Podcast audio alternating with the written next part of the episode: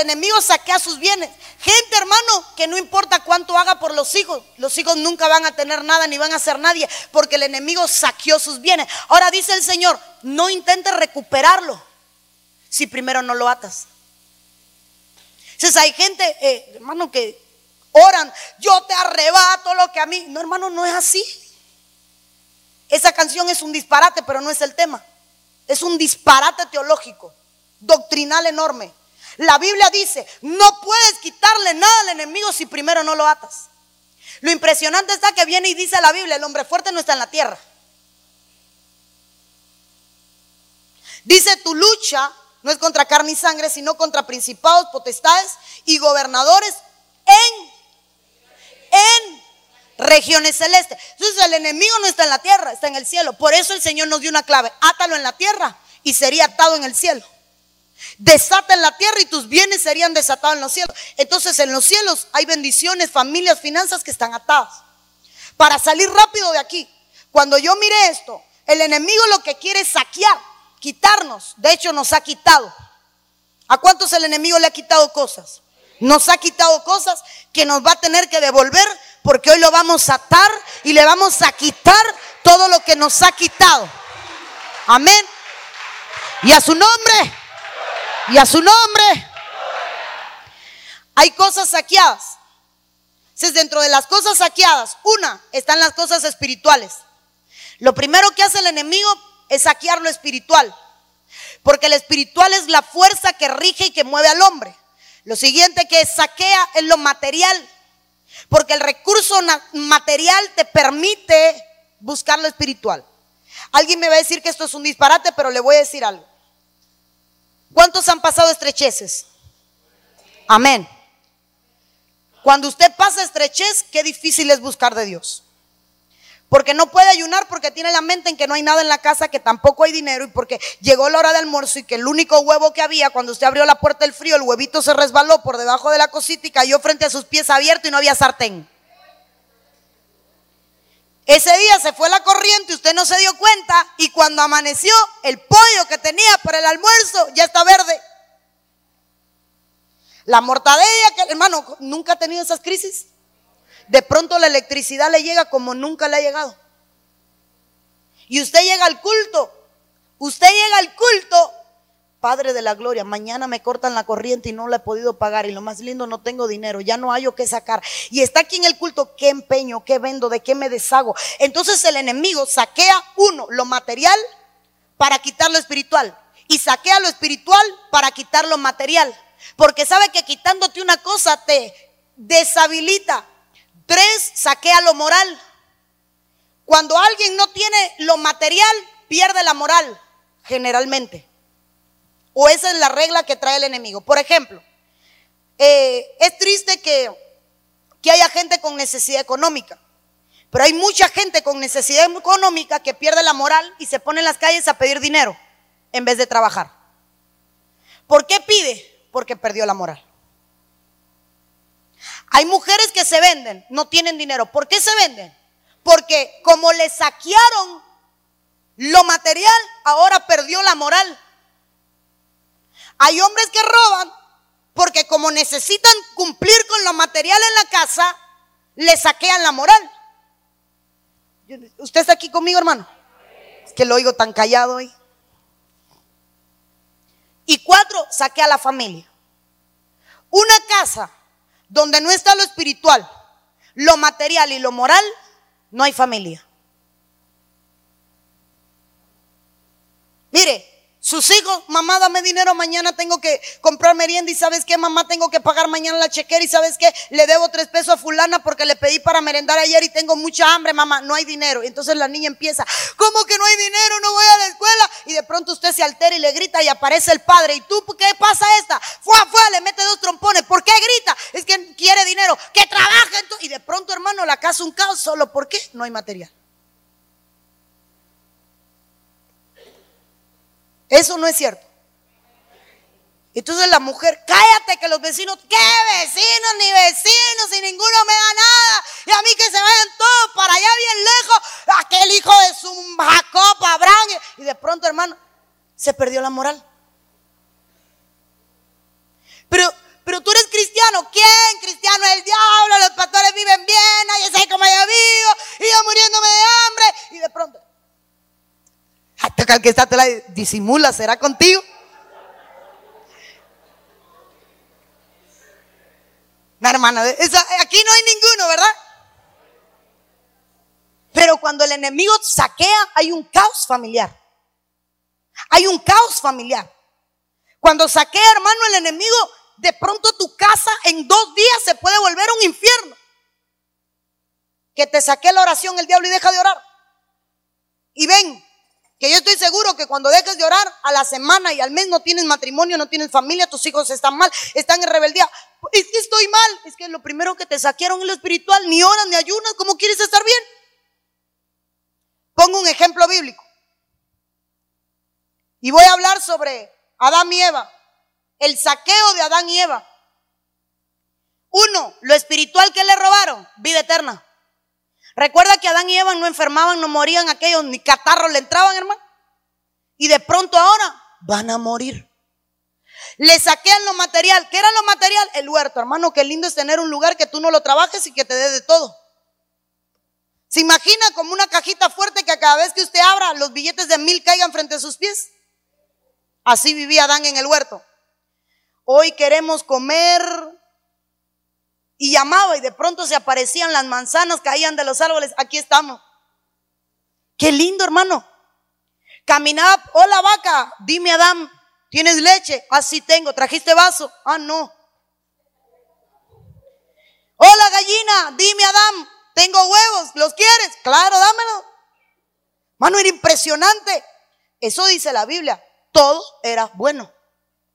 Adán caminaba por el huerto. Dime, Eva, mira, quiero, quiero esa esmeralda que hay allí. ¿Qué, es esa piedra roja? Mira, no sé, pero llamémosle. ¿Cómo le Hermano, ¿cuál es la roja? Dije rojo y no sé cuál es. El, ¿Cómo se llama? No sé, pongámosle rubí. No es rubia, no importa, rubí. Y Adán piedra roja, ¿la quieres? Bueno, déjame probarla. No, no se come. Tenían tanto que no sabían qué hacer, hermano. Dice la Biblia, lea Génesis, los ríos. ¿Cuáles eran los ríos? Oro, hermano, habían aquellos ríos. Si los que van a Aguas hubieran estado en el Edén, hermano, jamás hubieran ido a Aguas Tenían de todo. Y de pronto viene un saqueo. Y empieza a saquearle. Vida eterna. Huerto le quitan la moral, los dos desnudos, escondidos. Y para terminar, le saqué a la familia, los dos primeros hijos que tienen, uno muerto y el otro deportado. Desterrado, hermano. Un saqueo horrible. Había un espíritu que se le había asignado y era el destructor. Porque el enemigo quiere ir contra todo lo que tiene propósito de Dios. Entonces, está designado a saquear qué cosa? Uno, regiones. Dos, iglesias. Tres, familias. No, ahí no todavía. El, el enemigo quiere saquear tres cosas, regiones, iglesias y familias. Y por eso voy a hablar de espíritus designados. Los espíritus designados a regiones. Anoche me dieron una buena clase de geografía, historia. Mi esposo hasta como las una de la mañana me estuvo dando historia. Hay regiones como Haití, África y la India que pudieran tener mucho más que todos nosotros, mucho más que la, que la región europea. ¿Por qué? Mire, Haití, no sé qué tiene Haití, es una isla, pero África es la tierra más rica en todos los minerales que hay. Diamantes, todo hermano, ahí abren un hoyo y aparecen los diamantes en trozo. Ahí viene un, viene un africano. Vamos a hacer una casa. Hagámosla. El palo no se hunde. Voy a ver qué pasó. Ah, no sé. Hay un diamante abajo. Sácalo. Lo tiran y ponen el palo. Porque como el espíritu designado sobre la región es la pobreza, prefieren la estaca que el diamante. ¿Cuántos tendrían patios allí? No abren un hoyo en el patio, tres, cuatro diamantes, cinco, seis zafiros. De repente nadie tiene casa porque hay un espíritu designado sobre la región. La India, hermano, la India le exportaba, amor, si me ayudas para no perderme, era Inglaterra. La India exportaba a Inglaterra todo, hermano, especies aromáticas, telas, eran ricos en todo. Era colonia de Inglaterra, eso, eso anoche me dejaron frío, hermano. Si dividimos el mundo al medio, meridiano cero. Arriba todos son ricos, para abajo todos son pobres. Y los de arriba se adueñaron de todo lo de abajo. Inglaterra se lo lleva todo. Entonces a Inglaterra le, le asignan un espíritu de mamón. Y a las demás tierras de pobreza. Entonces la India, hermano, lo tenía todo. Las telas más lindas del mundo en India. Y los de oro. Todavía usted ve una India vestida y ¡oh! qué tela, qué colores. Las especies. ¿Dónde usted cree que salieron los cominos y todas esas especies con las que usted cocina de la India? Tienen una fiesta que sabe lo que hacen, sacan como los tanques 55 galones de especies de colores, todo natural. ¿Y saben qué consiste la fiesta? Cogen unas cacharras y las llenas de aquellos pigmentos de polvo y los empiezan a aventar. Fuegos artificiales sin fuegos y sin artificiales. Puro polvo mineral y se empiezan a danzar abajo aquel polvo y cuando terminan parecen arcoíris ricos, y entonces de pronto, hermano, no tienen nada. Un país donde orinar en el medio de la calle es legal. Y el hombre llega y orina en el medio de la calle. La mujer no puede. Pero en la India el hombre orina en el medio de la calle.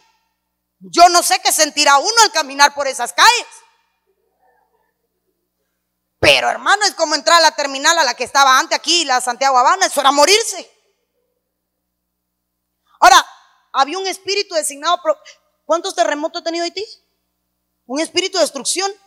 ¿Cuántos millones le han dado, hermano? La ONU le dona, fulano le dona, ciclano le dona. De pronto nunca levanta. Le perdonan deudas, nunca levanta. Le dan, nunca levanta. Iglesias, ¿recuerda a los corintios? A los corintios le designaron un espíritu de desorden. Lo predicamos el jueves y lo seguimos mañana. Mano, Corintios lo tenía todo y de pronto Corintios no podía levantar porque había un desorden, que aquello era, le hacían lo que se le venía en gana.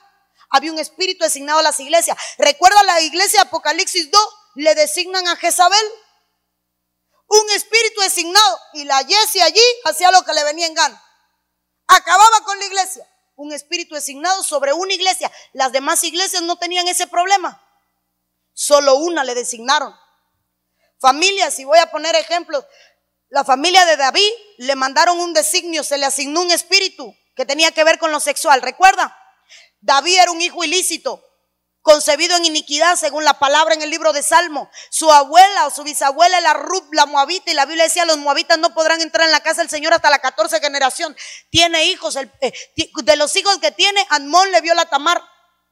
Axalón se acuesta con la concubina. Salomón no podía tener más mujeres porque no había más espacio. Aquello era un disloque. Problemas sexuales. A Jacob, hermano, guerra. Los hijos se peleaban, capaces de matar a sus hermanos. Un espíritu designado sobre la familia. Abraham, un hijo se le revela. Y la viuda de Zarepta, un espíritu de pobreza. Se le muere el marido. Claro, si es viuda, tenía que morirse el marido. Se le muere el marido. No tenía nada. Solo pincelar porque necesito avanzar. Hacer, tener harina no era fácil. Tener harina era sembrar, esperar la cosecha, cosechar, moler el grano y tener harina. Meses para tener harina. Y de pronto llega el profeta a decirle, vengo a remover, vengo a quitar el espíritu que se te fue asignado. ¿Y sabes cómo te lo voy a quitar? Dame lo que tienes porque lo que tienes está maldito. hermano, cardíaco eso. Lo que tienes te va a matar. Tú dices que vas a comer y vas a morir. Esa comida está maldita y te va a matar. Dámela a mí. Y viene la viuda, le da. Y cuando da, diga conmigo cuando dio, se le remueve el espíritu de miseria y de pronto no falta harina, no falta aceite. No cosechaba no sembraba, no molía y le sobraba harina. Porque eso es lo que queremos hacer en esta noche. Remover espíritus que vienen a destruir familia, a saquear finanzas, a saquear lo que tienes. Porque el Señor vino a dar vida y vino a darla en abundancia. Y a su nombre. El espíritu inactivo, Dios mío, Aquí debía de terminar la introducción. Y ya creo que no me queda tiempo, ¿verdad? Dice my watch. Quizás si lo lavo, no me dice la hora. Mi espíritu, el espíritu inactivo se activa en momentos y en horarios precisos. El espíritu inactivo viene con una información. Es como decir, el celular al que usted le programa la alarma, despiértame a tal hora, repítete todos los días a la semana, de tal hora a tal hora vas a sonar y vas a hacer así. ¿Recuerda que usted le pone hasta el tono a la alarma? Bueno, eso es un espíritu inactivo. Se activa en momentos y en horarios precisos a los cuales se le ha dado la información. Fue designado, pero solo se activa para destruir cuando más cerca está el hombre de la meta. Por ejemplo, la muerte de Jesús venía a traer vida. ¿Cuándo se activó el destructor? Una semana antes. ¿Ya recuerda? ¿Cuándo se activa el destructor? Una semana antes. En el ambiente profético se sabía que Elías andaba por la zona. Que le dicen a la viuda, come y muérete. Porque el espíritu se activa cuando sabe que está cerca de la meta. Hermano, mire, ¿sabe por qué cuando usted viene a Cristo tiene más ataques? Se enferma, todos los diagnósticos son malos. De pronto, va al médico un día, le hacen un chequeo, ay, está lleno de tumores. No me cuentes cuándo, hoy. Va al médico un día, ¿sabes qué? Le acabamos de descubrir que tiene un cáncer y le queda una semana de vida. Pero ¿cómo es eso si hasta ayer estaba bien?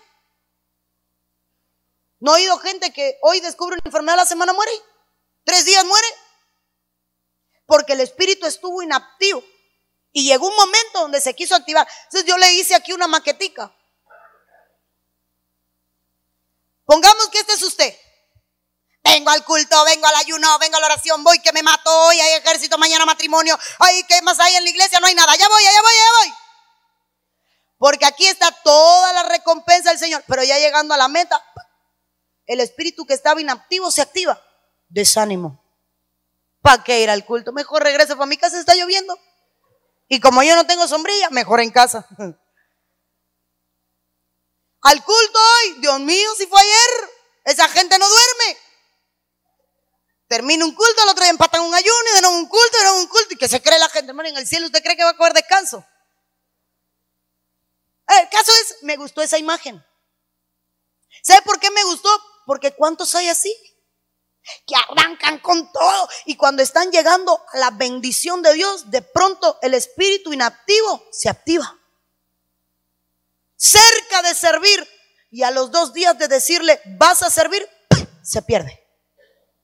Claro, porque él no lo sabe, pero los que estaban en la oficina, los pastores y los ancianos, ¿cuántas veces nos ha pasado? ¿Dónde están los ancianos? ¿Cuántas veces ha pasado? Nos sentamos hoy en la oficina. Qué lindo el hermano, qué bien se ve. Y el pastor, vamos a ponerlo a servir, vamos, allá vamos a darle todo. Qué hermoso el desarrollo, qué bien no se pierde un culto. ¡Oh! A la semana el tipo ni se presenta. Porque como usted no, pero el diablo sí oye los ambientes. Ah, lo van a hacer líder. Verás lo que hago. Mándale una chiquita linda, rubia de 60, 90, no, 90, 60, 90. Que lo espere en la esquina, que tenga plata, un Ferrari de dos puertas, sin techo, una casa, mansión en el reparto Peralta, sin perros, sin gatos, sola. Y con 18. Rubia y ojos azules. Y aquel que no tiene gracia ni para pescar, hermano, porque los peces ni lo ven. De pronto se queda el, el titi lindo porque aquella rubia se le regala. Te doy mi casa la pongo a tu nombre. Y, aquel, ay, ay. Porque no sabe, hermano, que está cerca de la meta. Entonces el diablo dice, a este lo destruyo yo, yo. Y ahora diría, como dice mi pastor, ¿me entiendes, Mendy? Me explico, Federico. Hermano, el diablo sabe lo que usted no sabe. El diablo oye lo que usted no oye. El diablo tiene demonios en todos los lados. Son como mosquitos, como el arroz blanco, como las moléculas, como el oxígeno. Y ahí están. Lo van a ascender. Ya lo están mirando los líderes. Lo van a poner a servir. Casi lo quieren subir al altar. Lo van a poner a ministrar. Mira que lo quieren promover y de pronto el diablo dice, ah, activemos el espíritu que le teníamos guardadito para él. ¿Cómo se va a llamar? adulterio, fornicación. Hay un espíritu que designaron para ti hace años porque ya te estudiaron. Estudiaron tu genética, estudiaron tu alma, estudiaron cómo hacerte débil. Entonces el enemigo dijo, ¿sabes qué? Depresión. Tú eres el único que puede destruirlo. En un día tú acabas con aquel. Si usted va bien en el Señor y de pronto al día siguiente Dios dice desde el cielo, esta es la noche en que los voy a bendecir de verdad. Y a las 10 de la mañana se activa el espíritu de depresión que estaba inactivo y de pronto usted, ¿qué te pasa? No sé, pero no puedo parar de llorar. Es que, vamos para el médico, ¿qué tiene? Me enfermé, pero si estabas bien, no sé. ¿Por qué estabas llegando a la meta, hermano? El espíritu inactivo que hay en el ambiente, que se va, bueno, es que yo a veces me imagino que yo estoy predicando y hay un espíritu en mi, oficina. Mira qué bueno el tema de hoy. ¿Viste lo que va a hablar? Sí. Esta noche ningún endemoniado puede llegar al culto. Ninguno, porque ella va a predicar liberación. Hagámoslo. Actívense todos. Entonces todos los endemoniados faltan al culto. No, hermano. Culto a matrimonio. ¿Quiénes no vienen? Los que más problemas tienen. Oye, un gato. Lo activaron, hermano, para... Ejército de mujeres. Y hoy van a tocar el tema, mujer, sujétate a su esposo. Y todas las que no se sujetan no vienen ese día. Yo estoy hablando delante de Dios. ¿Dónde está Liumi? ¿Dónde está Eli? Mano, hay veces que hacemos un super ejército y yo oro, Dios mío. Y de pronto digo, Dios, los que tienen que estar no están. Tengo problemas en el matrimonio, ¿nunca vienes a un culto matrimonio? Tengo problemas con mi esposo, ¿nunca vienes a un ejército de mujeres? Es que estoy mal en mi vida, claro, si no vienes al ayuno. Porque hay espíritus que te asignaron. Vuelvo y repito, no te poseen. No ocupan el cuerpo, están ahí, hermano. Son tu acompañante solo esperando el momento en que activarse. Le quito el cuadro, aunque la foto me gusta, hermano, pero ahí se la quito. Primera de Samuel 16, 14, ¿cuánto me queda ahí abajo? Bueno, y aquí arriba, porque en un solo lugar queda lo mismo. 16 me queda. Señor, hoy la hora me llegó mal. Primera de Samuel 16, 14. Mira, ayer el capítulo 16. Por ser por eso, sumamos 16 más 16. ¿Cuánto da? 32. Eso me queda. no, hermano el espíritu de Jehová se apartó de Saúl. Y dice la Biblia, y le atormentaba un espíritu malo de parte de Jehová. Entonces no solo el diablo asigna espíritus, sino que Dios también asigna espíritus. Y dice que era un espíritu malo de parte de Jehová. Tipo locutor, hermano. Un espíritu malo. Como, ¿cuántos oían novela? Nadie oía novela de radio. Mi abuela tenía un radio que nada más cogía un canal y era su novela de las dos. Viene bajando las escaleras. Y uno que era un niño ya se imaginaba a la vieja bajando las Y de pronto aquel la sorprende. Oye un susto, se oye un grito. ¡Ah! Se cogió el pie. Solo hermano para relajarlo porque lo noto tenso. ¿Sabe qué, hermano? Ay, padres, ¿se acordaron de eso? Dice la Biblia que se le asignó un espíritu. Este espíritu se activaba, era inactivo, hermano, se le había asignado. ¿Cuándo se activa el espíritu? Cuando Saúl permitió que el espíritu se apartara de él. Entonces, cuando la gente se aleja del espíritu, se activan espíritus que usted no sabe que han estado ahí. Me atrevo a ir más allá. Hay consecuencias a tus pecados del pasado que no te han alcanzado porque estás metido con Dios. Pero tan pronto te apartes del Espíritu Santo te alcanza porque se activan. Mire, David nace. ¿Cómo nace?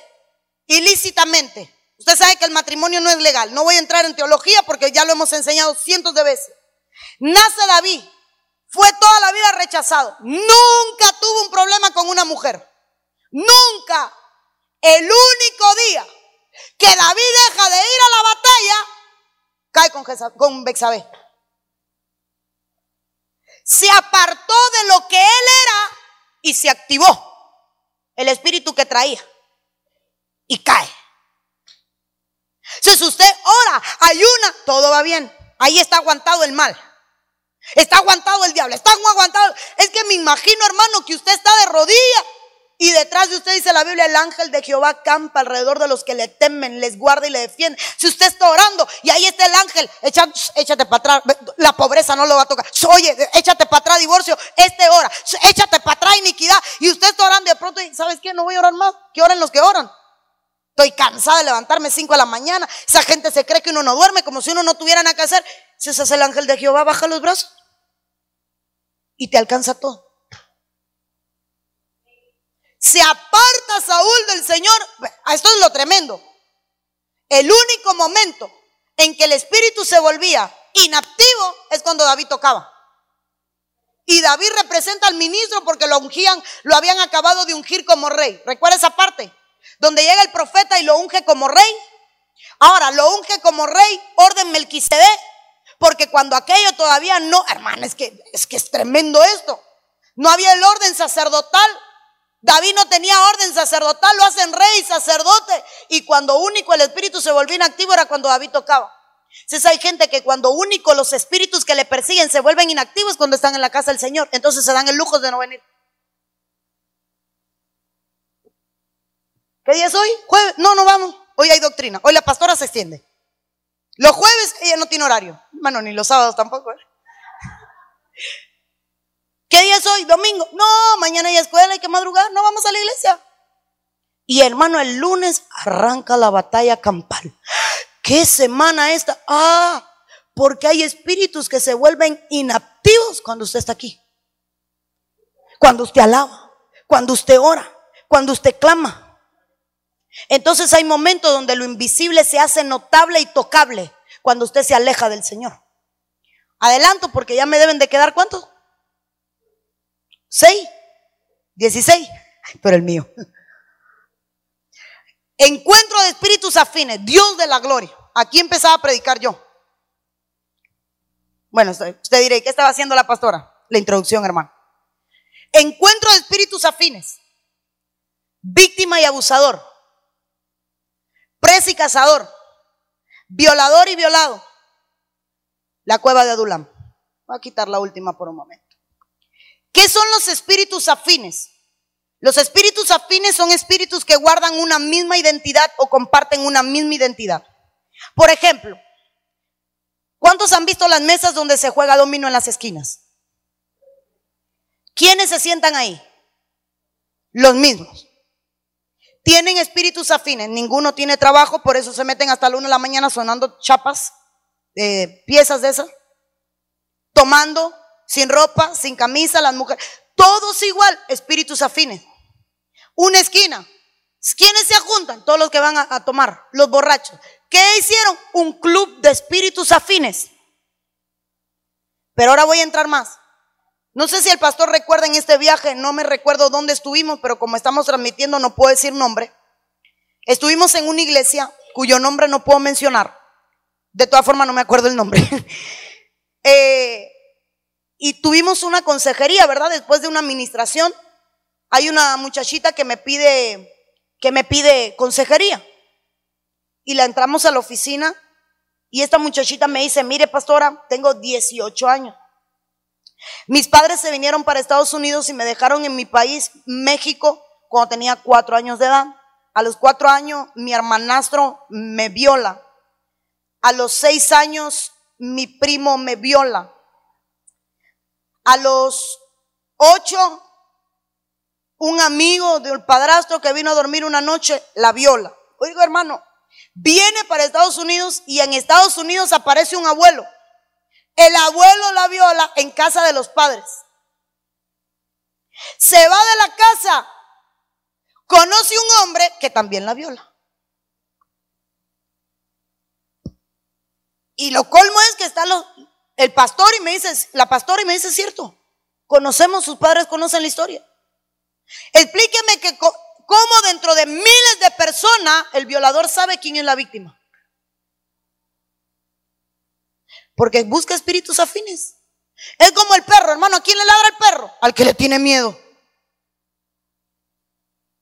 El perro, ahí va a entrar uno miedoso. Ladremos. Uh, y aquel grita, te lo dije. Si los espíritus afines, ahí hay un pobre, vamos a acercarnos. Mire, ¿por qué usted cree que cuando en la iglesia hay una división, siempre se va el grupo que uno sabe que se va a ir? Porque tienen el espíritu afín. Eh, fulano se va a ir, ah, atrás se va ciclano, perencejo, eh, fulano, ¿y por qué? Tienen los espíritus afines, todos le dan a la lengua. Y como todos son chismosos y murmurador, tienen espíritus afines. Presa y cazador, violador y violado. Detrás de todo violador hay una violación. El día que se le violó se le marca el alma. Yo no, no quiero hablar de esto porque ya hemos hablado tanto del alma que hoy no es el tema. Y se le asigna un espíritu que lo convierte en cazador en vez de ser presa. Ahora, quiero hablar de uno para darle la base bíblica. Y quiero hablarle sobre la cueva de Adulam. Usted conoce la cueva de Adulam, en la Biblia es mencionada varias veces, nosotros hemos hablado de ella. De hecho, el ministerio de alabanza se llama Adulam, porque Adulam habla de un lugar de refugio. Pero 1 Samuel 22, 1 dice, David se fue de allí y se refugió en la cueva de Adulam. Cuando sus hermanos y toda la casa de su padre lo supieron, del enduro. Cuando sus hermanos y toda la casa de sus padres lo supieron, descendieron a él allá. Hermano, quiero que usted lea conmigo algo. Dice que David se fue solo y se mete en una cueva. Sus hermanos y toda la casa de sus padres se enteran. Ahora, quiero que me escuche. Isaí la mujer, dos. ¿Cuántos hermanos tenía David? Seis, siete. Siete hermanos. Las mujeres de los hermanos. Los hijos. Siete si cada uno tenía una. Pero la cultura no tenía una mujer. No voy a entrar en eso. Se llena la cueva. Pero lo que me sorprende es el versículo siguiente. Todo, no vinieron todos. ¿Quién vino? Todo el que estaba en apuros. Todo el que estaba endeudado y todo el que estaba descontento se unió a él. Y él vino a ser jefe sobre todos ellos. Y había con él unos 400 hombres espíritus afines. ¿Quiénes se unieron? Todos los que estaban en apuro. hermano, Dios mío, hoy hay caras que, que no son de casa, pero hay iglesias. Hay iglesias, no. Voy a hacer aún, voy a, voy a tratar de cristianizarlo un poquito. La Biblia dice que la unción viene de la cabeza, la barba y hasta el borde de las vestiduras, ¿verdad? Eso es cobertura. Lo que hay en la cabeza está en las barbas. Entonces, si usted ve una iglesia donde el pastor es pobre, no tengo nada contra la pobreza porque un día lo fui. Y toda la iglesia es pobre. Porque se unieron los espíritus afines. Hay, Dios mío, un pastor cae en adulterio, deja a su mujer, pastor ya, deja a su mujer, se casa con otra. Y en la iglesia hay gente. ¿Cómo está la gente en esa iglesia? Porque tiene el espíritu afín. ¿Quién me va a aguantar un adulterio? El que adulteró. ¿Quién me va a aguantar la fornicación? El que fornicó. ¿Quién va a aguantar el robo? El que es ladrón. Entonces, ¿quiénes se unen los espíritus afines? Y lo más lindo es que a David lo hacen jefe. ¿De quiénes? De todos los descontentos. Entonces, ¿qué hace un descontento? Hablar. ¿Nunca usted ha ido a una cola y lo han tratado mal? ¿Cómo usted llega a la casa? Cuéntame cómo, ¿qué? Llevo tres horas y se cole y cuando llegué aquella vieja me gritó, me maltrató, no me trató bien ni me dio explicación. Al final me dijo, párese detrás de la puerta, señora, y esto, no, pero que tiene que pararse ahí, pero que no quepo, señora, pero que vuelva a la fila, que me tocaba a mí. Después cuando llego ni me atiende que el papel no está, que si la vivienda, que si le falta un sello, que si le falta un cuño. Y, usted llega a la casa, diga, aquí no hay nadie. Todos somos bien portados, ¿verdad? Y entonces, hermanos, ¿Por qué será que siempre le habla a uno con un espíritu afín? Ah, pero eso me pasó a mí la semana pasada. El mes pasado. Porque hay espíritus que se encuentran. Ahora, ¿quiere por qué le digo esto? Por eso es que hay gente que no tolera a los líderes. Porque como no tiene el espíritu afín que hay en el liderazgo, no soporta lo que tiene otro. Que aquellos que se creen, porque no, lo que pasa es que como tú tienes un espíritu de descontento, el liderazgo te molesta. Porque no tiene un espíritu afín. ¿Por qué cree que le caigo tan mal yo a la gente? No tiene un espíritu afín al mío. ok, ese ya lo leímos. Ese ya lo leímos. Lucas 22, 31, Darío, ve subiendo, hijito. Simón, Simón, mira que Satanás os ha reclamado para zarandearos como a trigo. Pero yo he rogado por ti para que tu fe no falle. Y tú, una vez que hayas regresado, fortalece a tus hermanos. No voy a entrar en hablar del tema porque creo que hace como un mes toqué este texto. Pero hay algo que me llamó la, la atención. Jesús le dice esto a Pedro antes de que lo atrapen. Antes de que lo atrapen. Y yo lo que vi es que a Pedro se le había asignado un espíritu de apostasía. Porque Pedro fue llamado a ser apóstol. Porque Pedro fue llamado, hermano, Pedro era un hombre que se paraba y la sombra de Pedro se anaba a los enfermos. Las, es más que me imagino que, ¿dónde vive Pedro? Allá en Vista Alegre. Sáquenle a los enfermos a la calle que cuando termine el culto, todos los que salen del templo de Benecer salen con una unción que los enfermos se sanan. Vayan ahí. Estás enfermo, llégate a Vista Alegre. Estás endemoniado, llégate a Vista Alegre. Había hermano una unción en Pedro impresionante. ¿Sabe qué me salta a la vista? Que Jesús le dijo, Pedro, hay un espíritu que está inactivo y que en este momento se va a activar. Porque llegó el momento, Pedro, en que voy a la cruz. Y eres apóstol. Y a ti te di las llaves del reino de los cielos y el enemigo lo sabe. Pedro, sobre ti edificaré la iglesia. Tú eres Petros, roca.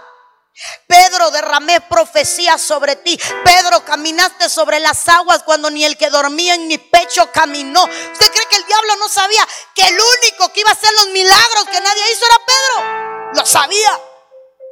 Entonces el Señor le dice, Pedro, hay un espíritu inactivo que se va a activar, que te va a zarandear.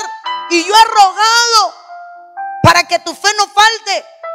El Señor sabía que nada detenía al espíritu y Pedro cae en apostasía, le da la espalda al Señor. Entonces, cuando más cerca usted está de alcanzar una meta en el Señor, los espíritus se van a activar para impedir que usted la alcance. Cuando más cerca esté de una bendición, aparecerá el desánimo. Y solo para, termino con este.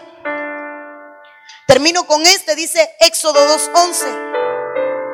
En aquellos días descendió, no descendió, no en aquellos días sucedió que crecido ya Moisés, salió a sus hermanos y los vio en sus duras tareas. Y observó un egipcio que golpeaba a uno de los hebreos, sus hermanos.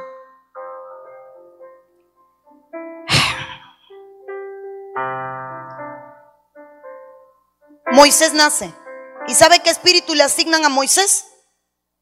El espíritu de muerte. Nace Moisés y recuerda usted qué pasó? Andan a matar a los niños. ¿Recuerda? El espíritu estuvo inactivo por años. Mientras estuvo en la casa del rey, no pasó nada. Mientras estuvo en palacio, no pasó nada. Mientras estuvo bajo la cobertura, no pasó nada. Un día, Moisés se entera de quién era. Un día ya crecido. ¿Recuerda cuántos años tenía Moisés cuando yo? ¿Recuerda? 40 años estuvo inactivo el espíritu. 40 años inactivo en espíritu. Y un día sale a ver, mire cómo lo describe, ya los veía como sus hermanos. Había recobrado identidad, sabía quién era, tan cerca de libertar al pueblo. Y dice la Biblia, entonces miró a todas partes y viendo que no parecía nadie, mató al egipcio y lo esconde en la arena. Años un espíritu de muerte inactivo. Y se despierta cuando Moisés descubrió quién era. Hermano, Dios mío, hay espíritus que están dormidos y que esperan activarse cuando usted está cerca de la victoria. ¿Cuántos me regalan un minuto más? Si usted me lo regala, un minuto. Levante la mano si me regala un minuto. Uno, dos, tres, cuatro. Siempre hemos hablado de Bexabé, siempre hemos hablado de David, siempre. Pero yo quiero hablarle hoy de Urias. Dice la Biblia que Urias era eteo. ¿Sabe quién eran los eteos? Sucede que los eteos eran aquellos que habían salido de Canaán. Era gente fuerte. Urias era uno de los valientes de David. ¿Recuerda los valientes de David? Si alguno me diere de beber del pozo de los filisteos y allá arrancaban los valientes, mataban a los filisteos solo para complacer al rey. Un vasito de agua y le traían el agua al rey, los valientes. Cuando el rey la vio, ¿cómo podré beber yo de esta agua llena de sangre, hermano? Aquellos se despedazaron. Derrame. Hermano, los valientes de David, ¿qué quería el rey? Allá lo hacían. Urias era un valiente. Urias era si me toca ponerle un ejemplo, sería el Juan de Jesús, el que dormía en su pecho. Urias era hermano. ¿Sabe qué significa el nombre de Urias? Mi luz es Yahvé, mi luz es Jehová. Urias era el que se paraba y cuando decían Urias estaban diciendo su luz es Jehová. Jehová lo ilumina. Hermano, Urias era un hombre lleno de luz. Toman posesión de una ciudad. Usted conoce quiero entrar en contexto histórico para no salirme del tema. conquistan una ciudad, todo el mundo se hace de una casa. Y cuando se hacen de una casa, a Urias le dan la casa más cerca al palacio, porque era uno de los principales de él. La mejor casa, me imagino que tenía esta terraza, la casa de Urias. Y en la terraza un jacuzzi. Mientras el rey dormía, Urias peleaba las batallas del rey. Pero había un espíritu inactivo en Urias que venía a destruirlo. Urias no tenía hijos. Y su mujer lo deja por su rey. Por el hombre al que le da la vida. Y para colmo, lo matan. Todas las batallas, todas las peleas. Y en una semana, en una semana, Urias lo pierde todo. Un día lo ve David, ve a la mujer, se acuesta con ella, la embaraza, se entera del embarazo, manda y lo busca, vete para tu casa, el fiel había un pacto como guerrero, no puedo irme a dormir cuando mi ejército está peleando por el arca y mi rey está aquí, dormiré. La... Mano, un hombre íntegro, amaba la obra, había un compromiso. Anoche le dio otro ángulo en el, en el culto matrimonio. Y de pronto lo matan.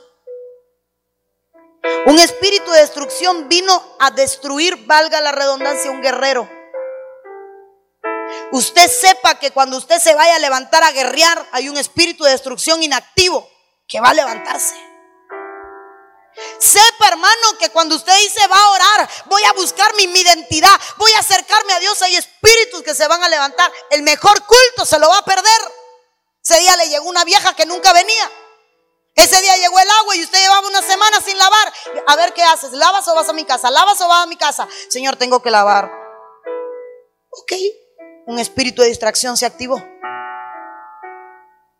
Vamos al culto. Actívate espíritu de enfermedad. ¡Ay! ¿Qué te pasó? El Juanete. No puedo ir a la iglesia.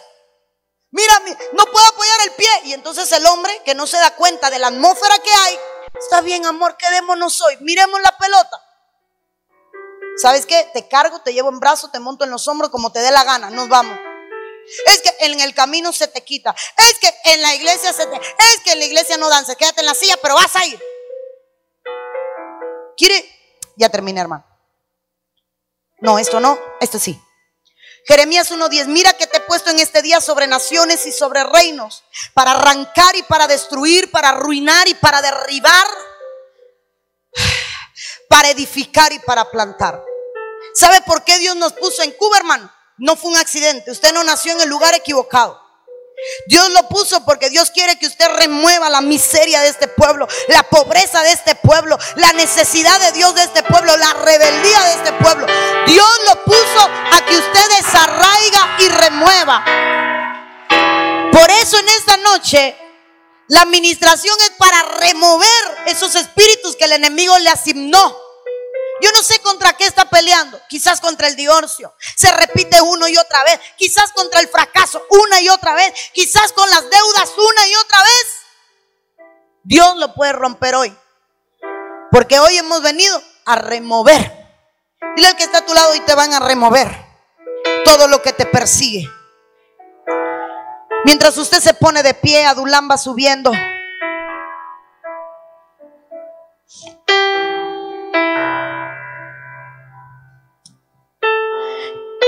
Ahí donde está con sus ojitos cerrados, yo quiero hacer un llamado en esta noche. Y quiero hacer un llamado para aquellos que hoy nos visitan por primera vez.